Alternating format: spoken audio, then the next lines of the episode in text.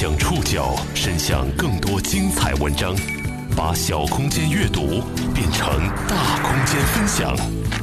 报刊选读，把小空间阅读变成大空间分享。欢迎各位收听今天的报刊选读，我是宋宇。今天为大家选读的文章综合了刺猬公社、界面新闻、新浪电影和观察家网的内容。我们要来说一部给成年人看的动画片儿。从二零一五年的大圣归来开始，国漫已经崛起的呼声逐渐席卷业内。这个夏天，一部旗帜鲜明的拒绝十三岁以下观众观看的动画电影，再度引发众人关注。这是个没有希望的地方，所有人都活在被恐惧建设起的幻想。我不喜欢这个地方。这部不是给孩子看的动画电影，到底讲述了一个怎样的故事？他是如何走上大银幕的？中国的动画电影真的逐渐崛起了吗？报刊选读，今天和您一起了解一部给成年人看的动画片。你像个孩子，那么任性的，想要寻找美丽他乡。今天在节目一开场听到的这首歌呢，是蔡琴所演唱的《你一定要是个孩子》，它是正在上映的动画电影《大护法》的主题曲。虽然主题曲的名字叫做《你一定要是个孩子》，可是这部动画片却不是给孩子看的。这是国内首部自我分级为 PG 十三的暴力美学动画电影，也就是说呢，这部电影当中的部分内容对于儿童很不适宜，十三岁以下的儿童建议不要观看。你一定要是一个孩子，任夜风吹不动你的坚强。纵观同档期的院线电影啊，它是目前上映的影片当中。口碑最好的，在豆瓣上的评分呢有八点一，不过票房呢却不尽如人意。上映六天，票房近四千万。而同期上映的《悟空传》，豆瓣评分虽然只有五点五，但是票房却已经破了四个亿了。另外一部正在上映的动画电影，IP 更大的《神偷奶爸三》，口碑呢一般，却凭借自身强大的 IP 效应，已经狂揽了七个亿的票房。虽然有口碑啊。但关于这部成人动画呢，其实，在社交网站上也出现了很两极化的争议。有一部分观众认为，大护法当中追求自由的哲学思考应该得到肯定，而且古风画面风格不错，很少能够看到这样一部严肃思考的成人动画了。而另一部分观众也指出，这部电影埋坑太多了，剧情缺乏逻辑。影片以大护法为第一视角，但这个人物从头到尾都没有成长，很难让观众产生移情作用。其他许多角色在动机上有些站不住脚，没有做好基础的架构，再出彩的概念只是在故弄玄虚罢了。当然，差评中也不乏部分家长，他们忽视了这部成人动画的自我分级，在一些社交网站上出现了小孩子被这部电影吓哭的吐槽。毕竟，在很长一段时间当中，在大多数人的传统观念里，动漫是给小孩子看的东西。一部动画片旗帜鲜明的拒绝十三岁以下观众观看，这在中国动画史上是第一次。那么，这部不是给孩子看的动画片，到底讲述了一个怎样的故事？又是如何走上大银幕的？报刊选读继续播出一部给成年人看的动画片。最开始，大护法的片名要更长一点，叫做《大护法之黑花生》。后来片方觉得这个名字实在有些饶舌了，可能会为难一些南方的观众，于是才改成了现在更加简短的大护法。为什么太阳这么红，还是这么红？我是堂堂义卫国的大护法，却把义卫国的太子弄丢。大护法的故事。围绕弄丢了太子的大护法展开，在动画片里，身材像红冬瓜的异卫国大护法，为了寻找离家出走的太子，来到了诡异的花生镇。太子独自闯到这样的地方来，我越来越感觉到不安了。镇上生存的花生人都不会说话，用纸剪成假眼睛、假嘴巴贴在脸上，一脸木然。这是个没有希望的地方，所有人都活在被恐惧建设起的幻想。统治着这群花生人的是一位名叫欧阳吉安的自称神仙的老头。一旦花生人身上长出鬼蘑菇，就会被他抓起来枪毙，理由是防止瘟疫扩散。但是随着故事的发展，观众会发现，花生人并不是不会说话。吉安追捕长出鬼蘑菇的花生人也是另有目的。你们别幻想着能离开了，这个地方是个秘密，知道的人越少越安全。如果用一句话来概括这部电影的故事情节的话，就是栾卫国大护法从怪异花生镇中救出任性太子的故事。然而和众多靠任务驱动的枪战或者动作片不同的是，营救并不是这部电影的重点。在寻找过程当中，揭开花生镇的神秘面纱才是它的真意。虽说相较同档期的电影《大护法》上映六天，票房近四千万，并不算高，但是对于电影导演布思凡来说，这样的商业成绩已经是值得欣喜的了。尤其是在二零一七年动画电影市场看起来一片萧条的背景之下，暑期档呢一向是电影市场的旺季。而作为儿童节专供档期，六一档向来是动画电影集中上映的时段。二零一七年的六一档动画电影从去年的七部增加到了十一部。虽然有儿童节的加持，今年的动画电影票房也并不尽如人意，最终仅仅只有《哆啦 A 梦》的票房过亿，其他几部呢都是在五千万以下，有三部的票房仅有几百万，这让动画电影的从业者嗅到了一股寒意。有一位从事。影院发行的业内人士感慨说：“今年的动画电影市场可能是断崖式下跌的那种冷。”要知道，在《大圣归来》上映的2015年，票房过亿的动画片呢是多达八部，票房总额是达到了31.38亿；而在2016年，票房过亿的动画电影也有十四部，票房总额呢是达到了69.76亿。不过，票房丰收的同时啊，影优也在2016年埋下。长期被低幼像《合家欢》这类国产动画挤占视野的观众，终于感到审美疲劳了。尽管说口碑尚可的《大圣归来》《大鱼海棠》已经属于真正的全年龄段动画了，但是在那些被海外优秀动画作品滋养过的中国观众的眼中，还远远不够刺激。在大护法的投资方光线旗下的彩条屋影业的 CEO 易巧看来，国漫离崛起还很远。中国的动画电影市场相对萧条，极度缺乏好作品，大家都如履薄冰。之前口碑不错的动画电影《大圣归来》《大鱼海棠》背后都有这家公司的影子。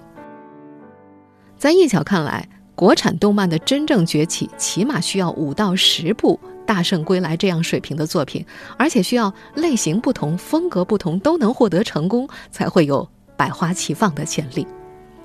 而他们看中《大护法》，正是。这部成人动画的奇特性，他说：“现在这个环境之下，只有鬼才才能够被人们看到。”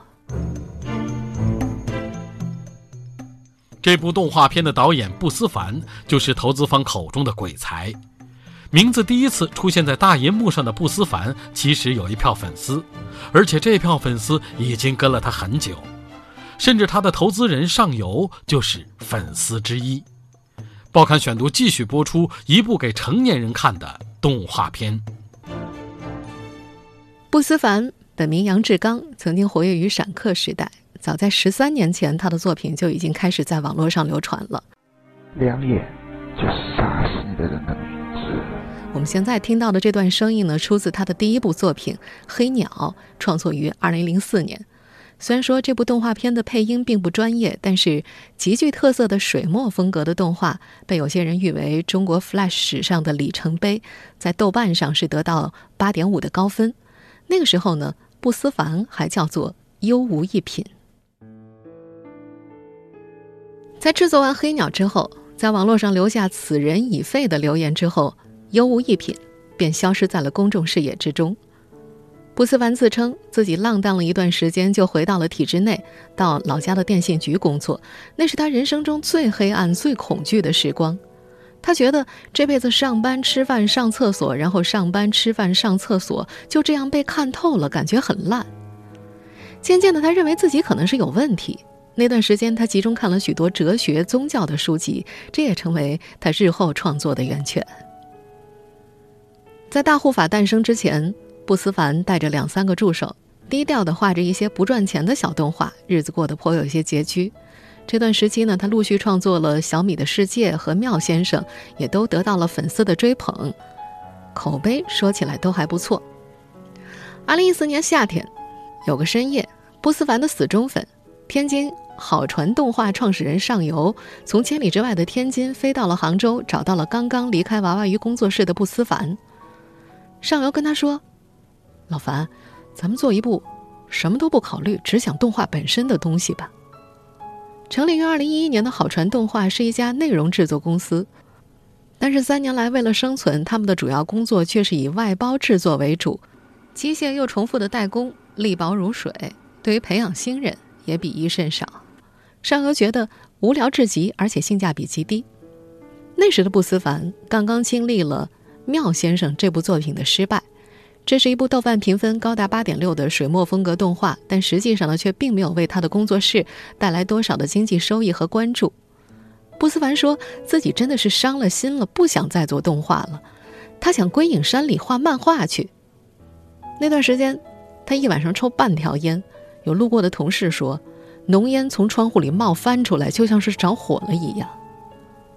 上游跟他说：“，你这么好的动画不做出来太可惜了。”如果这部作品再失败，我陪你一起进山。上游口中的这部作品叫做《黑花生》，也就是大护法的前身。布思凡说自己想做的暴力一点儿，上游则告诉他，不要做就做到极致，你得更暴力些。和大银幕上众多合家欢式的动画电影相比。以暴力美学为卖点的它显得相当不友好，拿暴力美学分级为 PG 十三做宣传是不是噱头呢？报刊选读继续播出一部给成年人看的动画片。我一点儿也不喜欢这里的花生人，那些花生人要不呆头呆脑，要不打打杀杀。这部动画电影最大的卖点就是暴力美学。虽然在颜色上经过了处理，但是电影当中一枪爆头的场面比比皆是。成人命题是中国院线动画还没有涉及到的空白领域。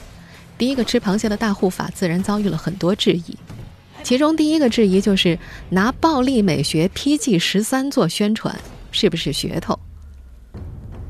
接受采访的时候，投资方总制片人易巧说。很多人问我们啊，PG 十三是不是噱头？我说呢，作为一个从业者，真的要有职业道德。这个片子千万不能给小朋友看，绝对不合适。这份钱我们不赚，所以我们就参考了《金刚狼三》在国外的评级，给自己也定了个 PG 十三。他还表示，新的电影法规定，如果有不适合儿童观看的电影，应该给出提示。所以呢，他们就在各个影院、海报和购票平台上都写明了适合十三岁以上观看。无论是否刻意，PG 十三的自主分级已经成为了噱头。这样的自我分级让这部电影显得非常的不友好。为什么要用暴力来表达呢？对于这个问题，导演布思凡说：“我当时就是被束缚住了，所以特别想要冲破这种束缚。”当时，就是布思凡在网络上留下“此人已废”的时候。他还说，最艰难的决定是要不要做大护法。等到上游说服他之后，剩下的事情反而是最容易的。如今，布思凡在谈到自己的故事架构的时候，神态非常轻松。谈创作，大概永远是他最拿手的部分。他说，在自己的脑子里有一个很大的世界。整个故事创作花了一两个月的时间，花了一个礼拜写了个大纲，然后就开始做了。他定义自己平时可能会想的比较多，会在脑子里模拟出一个区域的状态，这样的过程已经成为习惯了。美国西部片枪战火拼的场面给人带来的冲击感是布斯凡非常喜欢的，这也给他创作大护法带来了一些初始印象。他知道自己大概想要呈现一个什么场景。他把对这种灵感的组合称为一种感觉。他记得那个时候自己在草图上随便画，突然在天空上画了两个圈。他觉得，如果天上飞来这么一个大花生一样的东西是什么呢？他就是这样一点一点的去扩张这个世界，不感性，也是不理性的，就这么画着画着，花生镇就这么出现了。电影中花生镇的样子是他刚好翻到了巴西贫民窟的图片，他觉得这和自己心中所想的地方有点关系，于是就在设计上向他靠拢。在这部大护法当中，花生人、大护法、太子、小江、袍毛等角色都有不思凡自己的影子在，每个人都被束缚住了。在导演看来，这是一个永恒的命题，不知道自己到底要做些什么。他把自己的困惑和顿悟都放在了这部动画电影里。他说：“这部电影中的所有人都在冲破束缚，都很像当初的自己。当然，融入了如此强烈的自我风格，也让整部电影变得很絮叨。这部电影充斥大量的内心独白，你会感觉所有的角色都在不停地说台词，尤其是影片主角大护法贯穿始终的自言自语，被观众最为诟病。另外，大护法的身世留白也很巨大，看到最后，你就算知道他活了几百年，职业一直没有改变，但是他是谁，来自哪儿，为什么有着特殊的能力，是怎么成为大护法的，这一系列的问题都没有在电影中给出答案。难怪有影评人直言，在看完电影之后，依然不知道作者想要表达什么。看到豆瓣评分高达八点一的时候，甚至声称对自己的专业知识储备产生了怀疑。时间往前追溯两年，这部动画电影可能没机会引发这样的争议。那时，这部没有 IP 加持的作者型动画只是一部网络大电影，根本没有登陆院线的打算。报刊选读继续播出一部给成年人看的动画片。和一般的电影相比，动画电影的制作周期要长很多。和他的前辈《大圣归来》和《大鱼海棠》相比。这部动画电影的中期制作时间缩短了很多，只用了两年。电影当中的人物绘制采用了简笔画的风格，而背景则模仿了中国传统的水墨画风。据说这种形式本身是为了省钱。而影片中的角色出现大量的内心独白，也是因为简单动作所能够承担的情节量十分有限。说的再简单一点吧，就是穷。《大圣归来》和《大鱼海棠》的制作成本呢，大约都在三千万上下，而《大护法》呢要低一些，不到两千万。一度因为资金原因，他也在众筹网站上进行众筹，并且获得了超过两万美金的资金。同年，好传动画和优酷土豆签了合作协议，为《大护法》拿到了五百万的投资。那会儿他们也没想登陆院线，只想做成网络大电影。不过就算这样。好传动画的创始人上游寻找发行方的过程呢，也屡屡碰壁。他说，国内各个平台找了个遍，根本没人敢碰，觉得这种题材肯定是个烫手山芋，害怕过不了审，市场不接受。尴尬的处境一直持续着，直到二零一五年的夏天，彩条屋影业的出现。当时上游本来是和彩条屋洽谈另一个项目的，但是他已经养成了随时推荐大护法的习惯了。叶巧得知之后很感兴趣，便召集了集团六十多位同事一起试看了样片。他记得看完之后，大家觉得很震惊，当即决定要做。虽然也担心暴力尺度比较大，能否上映，但还是决定要尝试一把。成立于二零一五年十月份的彩条屋影业是光线传媒旗下聚焦二次元的综合性影视公司。他们先后投资了《大圣归来》《大鱼海棠》等电影，还有玄机科技等数十家动画制作公司，并且在2016年凭借引进《你的名字》掀起了日本院线动画的引进高潮。2016年，在看过试映片之后，一巧向上游建议：“这么好的电影啊，不上院线可惜了，别做网络动画，改做成院线电影吧。”他们找来了周星驰、徐克御用剪辑师林安儿。担任影片剪辑，把一百二十分钟片长的长篇动画剪辑成了适合院线播出的九十分钟版本，也追加了投资和预算，重做三 D，这才有了最终走上大荧幕的这部大护法。当然，他们也投入了大量的资源做宣发，做了横跨近一年的校园和业内放映，收获了不错的前期口碑，也得到了《大圣归来》《大鱼海棠》《魁拔》等十几个剧组团队的支持。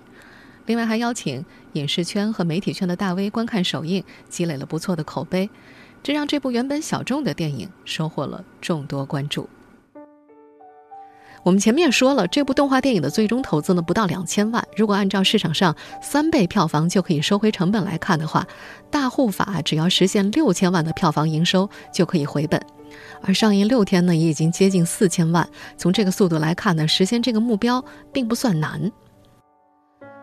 从《大圣归来》到《大鱼海棠》，再到《大护法》，光线的这三部动画电影总体来说口碑都还不错。但是，就像不少业内人士和影评人所说的那样，这并不能够代表国产动画电影已经崛起。在《大护法》当中，为了让故事也能够具备如同中国水墨画般的气质，许多角色的设定呢，只呈现了冰山一角，甚至就连影片所希望呈现的思想，都在多个方面像。蜻蜓点水一样的提出。平心而论呢，动画的叙事节奏不够抓观众。观看的时候，有时候会觉得很多台词很中二，尤其是从那个萌萌的红冬瓜胖护法的嘴巴里说出来，有一种异样的喜感。另外，构建一个架空世界观，其实一向是中国动画电影难以突破的一点。《大鱼海棠》在上映的时候遭遇的最大争议，就是整个世界观的可信度并不能够说服一部分观众。而在这部大护法当中，虽然提到了太子、异卫国等元素，但是整个故事都是发生在花生镇以及其附近一个密闭的空间当中。当空间足够小，整体故事风格讲究留白的时候，在九十分钟的时间之内设立一个相对明晰的世界观，就显得简单的多了。当然，考虑到导演三部曲的布局，大护法里挖下没埋的坑只多不少。这部试水之作留下了大量的线索和没有讲完的故事，一定程度上影响了观众的观影体验。于是就有部分观众毫不客气地评价，这部动画片当不起精彩的评价。但是换个角度来说呢，这部动画片算得上国产动画的一次突破性的尝试。因为此前的国产动画片呢，基本上还是想做合家欢式的故事。我们不谈那些高票房、差口碑的，回顾那些口碑尚可的国产动画，就会发现，人们交口称赞的往往是精致的画面和特效，而对于故事情节和影片内容，多少都有些缺憾。但说到底呢，动画也只是一种讲故事的手段，动画片是一种表达方式，不是某种特定的影片类型。采用动画这种相对灵活的表现手法，是为了让它承载更加多元的内容。花大气力砸画面，用大价钱烧特效，吸引观众卖情怀，这些终究只是手段而已。最终还是要回归到本源，回归到故事这个核心上来。还是得老老实实的从头开始，学会怎么用动画去讲好一个故事。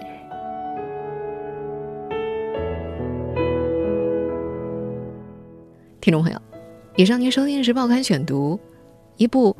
给成年人看的动画片。我是宋宇，感谢各位的收听。今天节目内容综合了刺猬公社、界面新闻、新浪电影和观察家网的内容。收听节目复播，您可以关注《报刊选读》的公众微信号“宋宇的报刊选读”，或者登录在南京网易云音乐。我们下期节目时间再见。一片光明和一片黑暗，同样什么都看不见。有人隐藏，也有人暴露。好人坏人难分辨，无知的恐惧，无谓的抑郁，无心的炼狱，无尽的窒息。每个人怎么戴着面具？这里本是鸟语花。